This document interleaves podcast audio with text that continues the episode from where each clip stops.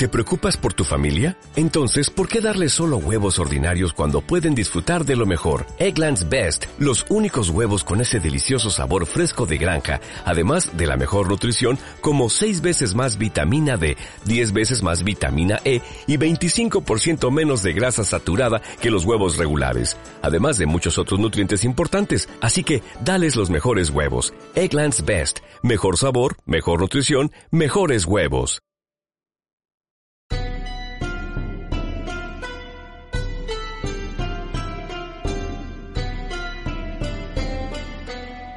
Para comenzar a hablar sobre un tema tan complicado y mitificado como es el estudio de Tartesos, debemos remontarnos primero algunos miles de años atrás, con el objetivo de dar a conocer los antecedentes de este pueblo.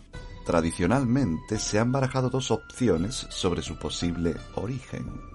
El más extendido es que fueran extranjeros que ocuparon un territorio más o menos definido en el sur peninsular, o bien que eran gentes autóctonas, las cuales conformaron una gran sociedad. Incluso autores contemporáneos como Blas Infante han afirmado que fue la primera civilización de Occidente. Toda esta información requiere ser matizada y expuesta, pues ninguna de las dos versiones define esencialmente el origen de estas gentes, puesto que los tartesios se originaron de la mezcla de dos etnias bien diferentes. Por un lado, la semita, con la llegada de los primeros navegantes fenicios en el siglo XII a.C. a la península ibérica. Por otro lado, tenemos el vital aporte de la población autóctona, pues los fenicios no llegaron a territorio peninsular imponiéndose por la fuerza de las armas. Es más, la falta de material bélico en las colonias fenicias y los poblados donde se asentaron los fenicios hace pensar a los investigadores que llegaron a la península con pactos ya hechos con las gentes autóctonas, lo que permitió una pacífica y enriquecedora convivencia entre los fenicios y los pobladores autóctonos. A veces se tiene una idea equivocada de que los fenicios venían a la península ibérica un poco a ciegas, o séase, sin saber lo que se iban a encontrar. Pero la realidad parece ser bien distinta. Los intrépidos navegantes fenicios conocían las rutas del Mediterráneo, y las pruebas arqueológicas nos dan una vez más la razón de que sabían a lo que venían, por lo que tenían que conocer la península por otros pueblos, o bien porque hubiesen estado antes, o bien por tradición oral. Hoy en día podemos afirmar casi con total seguridad que hubo contactos esporádicos entre el sureste peninsular y los pueblos cretominoicos antes del 1500 a.C. Es más, a partir de este momento y hasta el siglo XII a.C., no dejaron de llegar gentes procedentes de estos lugares de forma esporádica, existiendo también vestigios que nos muestran abundantes contactos comerciales del mundo chipriota y micénico, junto a otros. De estos intercambios comerciales contamos con varios hallazgos esporádicos y descontextualizados, algunos en el sur de la península ibérica, siendo de los más conocidos las figuras comúnmente llamadas Smiting God. También hubo un importante descubrimiento en la zona de Vélez Málaga, en forma de sello, procedente este de la isla de Chipre. En el actual entorno gaditano se encontró una esculturilla del sacerdote de Cádiz, que en realidad es el dios Ra egipcio. Por otro lado, en Cartagena se han encontrado varias anclas de origen fenicio. Los fenicios no solo hicieron viajes exploratorios a partir de informaciones de otros pueblos, sino que en estos viajes de exploración, estas gentes debieron tomar contacto con los indígenas y llegar a algunos tipos de acuerdos. Es decir, los fenicios fueron progresiva y paulatinamente civilizando y colonizando las tierras en las que luego iban a desarrollar el comercio. Las colonizaciones de los fenicios en la península ibérica se han dividido en varias fases que ahora os explicaré. Primera, precolonización, desde el siglo XII al X a.C., donde se dieron visitas esporádicas y organizadas para comerciar con los asentamientos indígenas y recabar información. Segunda, colonial inicial, desde el siglo X al IX a.C., no solo se siguió comerciando, sino que aparecen las primeras colonias, como Gadir y algún otro asentamiento menor. Tercera, afianzamiento colonial, desde el siglo VIII a.C., se dan más colonias y aumenta la población en ellas. Tenemos ejemplos como el Cabezo de San Pedro y el Cabezo de la Esperanza, ambos en la actual provincia de Huelva, el Castillo de Doña Blanca, Gadir y el Cerro del Castillo de Chiclana en Cádiz. Malaca, el Cerro del Villar, La Rebanadilla, Toscanos, el Cerro del Peñón, Morro de Mezquitilla, el Cerro de los Castillejos de Alcorrín en Málaga, Sexi o Exi en Granada, que es la actual Almuñécar, Abdera y Villaricos en Almería y La Fonteta en Alicante. Cuarta, apogeo colonial, desde el siglo VII a.C. En esta fase empiezan a formarse los complejos religiosos que van a tener el control de la zona, es decir, son los diferentes santuarios repartidos por el territorio los que controlan la zona, dirigidos por el santuario de Melkart en Gadir, que a su vez dependía directamente del santuario de Melkart en Tiro, Ejemplos de estos son los siguientes. El santuario de Melkart en Huelva, el santuario de Astarte en La Algaida, actual Sanlúcar de Barrameda, el santuario que hay en Coria, el santuario de Baal y Astarte en el Carambolo, Camas, provincia de Sevilla. Dos santuarios grandes e importantes también en Montemolín, actual Marchena, y el santuario de Astarte en Gibraltar, Quinta, expansión fenicia occidental, desde el siglo VII al VI a.C. El territorio influenciado por los fenicios se amplía por el sur de Portugal, es decir, la fachada atlántica, y por parte de Extremadura. Sexta, horizonte fenopúnico, tras la caída de Tiro en el año 573 a.C. La caída de la metrópolis fenicia supuso una crisis en las colonias, pero no una crisis como la podemos entender ahora, sino que debemos aplicar el significado literal del griego, que es cambio, es decir, se producen una serie de cambios, algunos para mejor y otros a peor. En esta fase, Cartago va a tratar de coger las riendas del mundo fenicio aunque cabe remarcar que es un intento relativo, no siendo en ningún caso por la vía militar en estos momentos. Séptima, periodo púnico, desde el siglo VI al III a.C. En esta época, tras varios siglos poblando la península ibérica y mezclándose con las poblaciones indígenas, ya no se puede tratar a esta población de foránea, sino que ya es autóctona, y son estas gentes a las que se conoce como tartesios, los cuales son púnicos por tener parte de su ascendencia semita, pero no son cartagineses como tales, pues estos proceden de Cartago, no de Tiro. Como ya he comentado anteriormente, el tema de Tartesos siempre ha suscitado muchas historias y leyendas, comenzando ya desde la antigüedad, cuando era una cuestión de la que los romanos tenían ideas bastante vagas y confusas, llegando a afirmarse eventos totalmente contradictorios en las fuentes griegas y romanas. Pero si en la antigüedad el conocimiento de la mítica Tartesos estaba lleno de lagunas y tinieblas, en la Edad Media más aún, siendo un tema prácticamente desconocido y olvidado. Ya en la Edad Moderna empezó a reflotar el estudio de Tartesos, al retomarse el interés durante el Renacimiento, que implicó una vuelta al estudio de la antigüedad la confusión reinante empieza a tratar de clasificarse desde posturas científicas o casi científicas, por tanto, el primer punto de inflexión del tema para nuestra contemporaneidad es el año 1924, en el que se publica el libro de Adolf Schulten llamado Tartesos. En España, Tartesos vagaba por el éter historiográfico hasta la publicación del libro de Schulten. A raíz de la salida del libro, empiezan a proliferar historiadores españoles, estando a la cabeza algunos ilustres, como Antonio García y Bellido, Juan Maluquer, José María Blázquez. A todos ellos les une el apasionamiento y la erudición por el intrincado conocimiento de Tartesos. Durante años, la confusión reinante fue tremenda y gran parte de lo que escribían estos investigadores se creía que era porque habían dado con la piedra angular del asunto. Pero realmente las cosas no cuadraban como deberían. Seguía habiendo oscuras lagunas. El problema principal sobre el que gira la clarificación de este asunto seguramente sea por un error de mala lectura y análisis de las fuentes literarias. Actualmente se considera que no es un error arqueológico, precisamente el avance metodológico, cuantitativo y de calidad de las investigaciones es a lo que hay que dar gracias por lo que se conoce hoy día. Y es gracias a las últimas investigaciones que sabemos que el panorama de las fuentes no corresponde con los restos arqueológicos.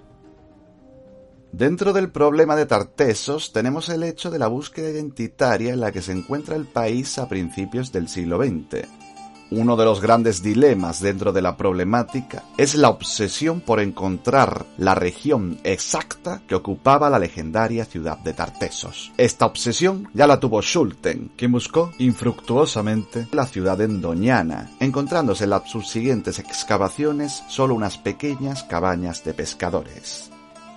Desde Huelva a Cartagena, la cantidad de sitios donde se ha especulado que estaba la ciudad ha sido enorme y variopinto. La hipótesis más generalmente aceptada es la que identifica la ciudad con Huelva, o Nuba en la antigüedad, pero esta última no se parece nada en el nombre a la legendaria Tartesos. A continuación, analizaremos por qué la zona de la actual Huelva es el núcleo tartésico y no cualquier otra zona del sur peninsular.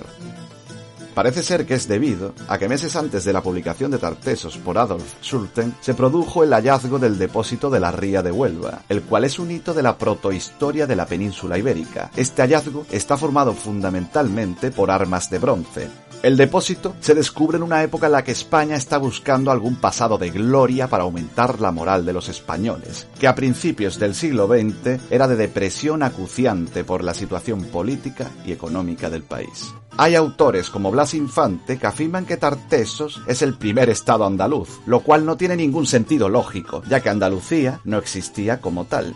La realidad arqueológica nos presenta una información bastante distinta a lo que afirma este autor. Hoy día observamos la tradicional dinámica de establecer un enfoque de Tartesos a partir de la contemporaneidad, pero no partiendo de nuestros intereses, sino analizando primero los hallazgos que tenemos, con el objetivo de determinar aspectos políticos, económicos y sociales. En la actualidad estamos obteniendo una visión mucho más verosímil y plausible de lo que fue Tartesos. El espacio cultural tartésico tiene una zona nuclear que se concreta en la actual provincia de Huelva, también en el sur de Extremadura. Podemos añadir que también cuenta con algunas áreas de expansión, desde el sur de Portugal hasta la Andalucía central, la actual Córdoba, aunque también existen indicios de que llegaron al este peninsular, zona que también habitaron los fenicios. Esto es en lo que se refiere al espacio geográfico cultural. Por otro lado, refiriéndonos al tiempo, nos situamos en los siglos 8, 7 y 6 a.C. A continuación, analizaremos las fuentes escritas, las cuales hacen referencia y actualmente conocemos. Tartesos es un término que se nos transmite en las fuentes grecolatinas. No obstante, hay otros documentos, tanto epigráficos como literarios, en los cuales algunos autores consideran que aunque no se hable de Tartesos, los términos hacen referencia al Tartesos grecolatino. Fundamentalmente tenemos las supuestas fuentes de origen asirio, los cuales son epígrafes. Por otra parte, tenemos las fuentes literarias recogidas en distintos pasajes de la Biblia, en el Antiguo Testamento. En cuanto a las fuentes asirias, la más antigua que se conoce data del 2400 a.C., es decir, la época del gobernante Sargón de Akkad, el creador del imperio acadio. Toda esta recopilación de fuentes corresponde a Schulten. Después lo siguieron otros y se ha mantenido más o menos sin diferencias sustanciales hasta mediados de la década de los 80. Estas teorías son bastante débiles de defender. No obstante, Schulten defendió su información con argumentos. El término que Schulten nos propone es Anuku Ki, tierra del estaño. Aquí tenemos uno de los fundamentos claves que utiliza Schulten para su hipótesis. Como ya hemos señalado anteriormente, en la fachada occidental era donde más estaño abundaba. Si el término significa la tierra del estaño, nos sitúa claramente en esta zona del suroeste peninsular. Schulten deduce en sus escritos que estamos hablando de una talasocracia cretense, llegando su influencia hasta el Mediterráneo. Probablemente, en algún momento de la Edad del Bronce final, los asirios tuvieron cierto control del comercio en el Egeo Oriental. Todas estas hipótesis de Sulten pueden parecer algo fantasiosas para los más escépticos con el tema. Cabe remarcar que a pesar de que las probabilidades son escasas, también tienen sus fundamentos. Muchas veces, cuando estos pueblos antiguos se refieren con el término y dominamos tal región, no podemos asegurar hasta qué nivel dominaron o controlaron esos territorios. Si las afirmaciones de Schulten fuesen ciertas, Anuku-Ki sería la primera referencia exterior de la península ibérica. Ya en el siglo VII a.C., en tiempos del monarca Asarhadón, que gobernó desde el 680 al 668 a.C., los asirios eran conocidos como auténticos conquistadores, contando con unos ejércitos muy fuertes, siendo célebres por los castigos que concedían a sus enemigos. Los reyes del medio del mar, todos ellos del país Yatnan, y de Yatnan hasta el país Tartesos se inclinan hasta sus pies.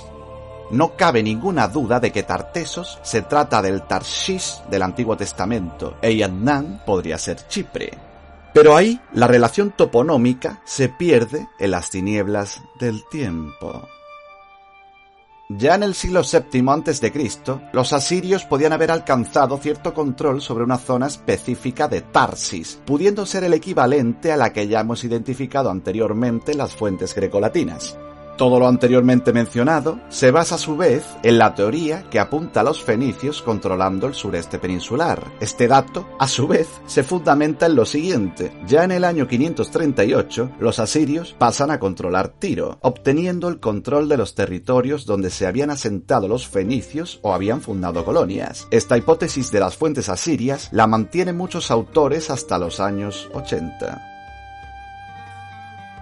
Como ya hemos comentado anteriormente, en el Antiguo Testamento aparece un término que es Tarshish. Esta palabra aparece en los pasajes del Antiguo Testamento como un lugar, es decir, un topónimo, pero no de cualquier lugar, sino de un lugar rico en metales, pero es que además aparece definiendo el nombre de un reino y un tipo de barco. Y no solo eso, el nombre hace alusión también a una piedra preciosa y a un nombre de varón, Cabe añadir que no son estos los únicos usos descritos para el mismo nombre las fuentes escritas. Por lo tanto, el término o voz Tarshish en hebreo tienen los textos diversos significados, aunque indudablemente el que más aparece es el topónimo de lugar rico en metales y un tipo de nave o un barco que viaja a ese lugar rico en metales.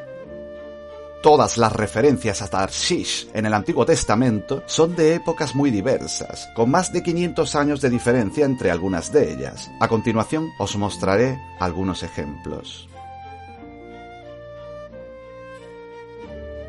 Se habla de la plata laminada traída desde Tarshish, es decir, se trata como a un lugar en el que abundaban los metales preciosos. Nos habla de la huida hacia Tarsis en un barco. Nos cuenta del comercio entre Tiro y Tarsis. ¿Dónde está Tarsis? Todo apunta que se sitúa en la península ibérica. En el libro primero de los reyes del siglo VI a.C. se hace referencia a una espléndida flota que llegaba a Tiro cada tres años, llevando oro, plata, marfil, monos y pavos reales.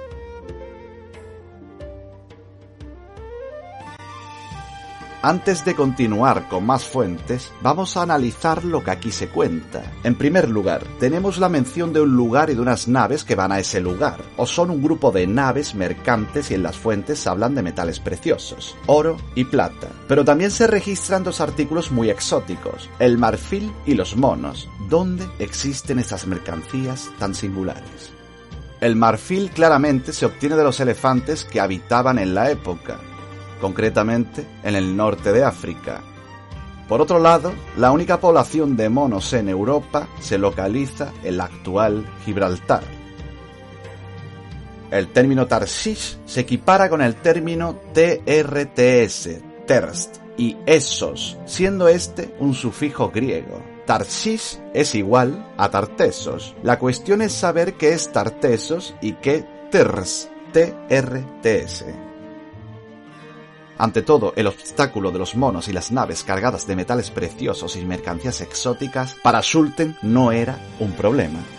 También se basó en la duración de los viajes, afirmando que las naves llegarían cada tres años, aunque la mayoría de los investigadores coinciden en que es demasiado tiempo ya que tres años es mucho tiempo para realizar una ida y vuelta desde la península ibérica hasta la actual Siria. Schulten mantiene su teoría de la manera siguiente. No puede considerarse que las naves vienen y se van, sino que en el trayecto hacen paradas en múltiples ocasiones, y donde hacen escala hay nativos con los que tienen que comerciar, o directamente van a sus propias colonias del Mediterráneo existía una famosa ruta en la época, la del Índico, siendo esta una travesía de vital importancia, en la que ya en tiempos de Darío de Persia se usaba, teniendo el rey persa un experimentado marino griego a su servicio, de nombre Silax. El intrépido marino navegaba por estas aguas con fines comerciales. Aquí termina la interpretación de Tartesos de Schulten. Por tanto, tenemos dos tipos de fuentes, las fuentes asirias y las del Antiguo Testamento. En la actualidad, nada está claro sobre el mundo de Tartesos. Respecto al Tarsis del Antiguo Testamento, existen disparidad de opiniones, habiendo autores que niegan rotundamente que el Tarsis del Antiguo Testamento tenga que ver con Tartesos.